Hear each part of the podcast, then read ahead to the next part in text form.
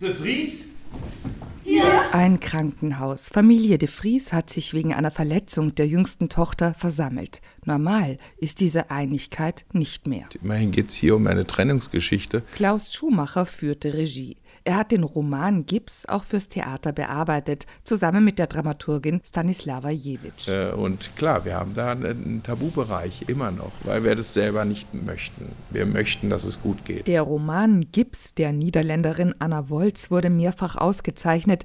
Er ist, wie das Stück, für Kinder ab 10 geeignet. Als ich zwei war, konnte ich verschwinden, wenn ich mir die Hände vors Gesicht hielt.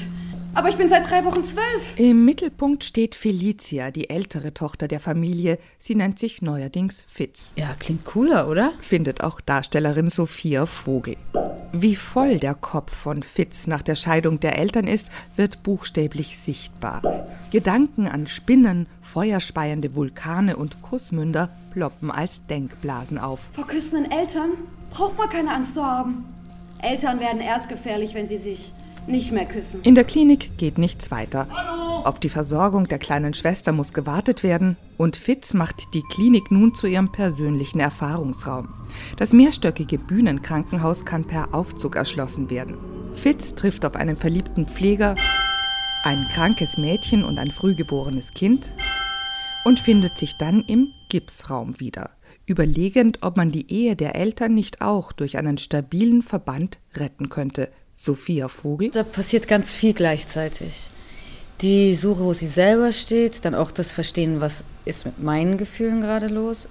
Irgendwie verliebe ich mich, aber eigentlich habe ich doch gerade den Standpunkt, Liebe geht gar nicht, das gibt's nicht und heiraten sowieso das Blödeste. Der gut aussehende Junge, der hier umherstreift, heißt Adam. Fitz scheint ihm zu gefallen. Wetten, dass ich blödere Mädchen kenne? Warum willst du wetten? Um ein. Eine Frikadelle. Klaus Schumacher. Wichtig war uns, dass wir gut unterhalten auch, dass es Figuren und Begegnungen gibt, die Spaß machen. Unten im Erdgeschoss sind die Eltern in den seit Jahren übernommenen und geübten Rollen zu erleben. So, Felicia, wir sind hier in einem Krankenhaus, nicht auf einem Kindergeburtstag.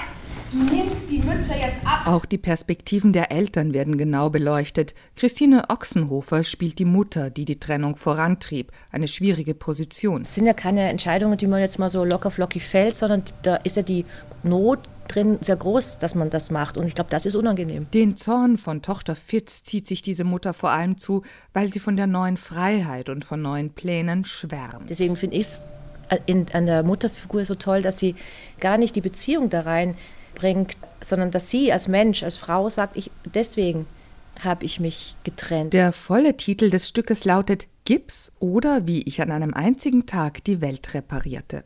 Das bedeutet aber nun nicht, dass am Ende alles ist wie vorher.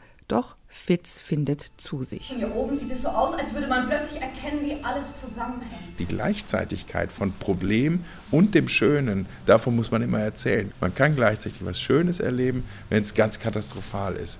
Und man darf sich dann auch dem Schönen zuwenden. Das ist eine Strategie und die ist in Ordnung.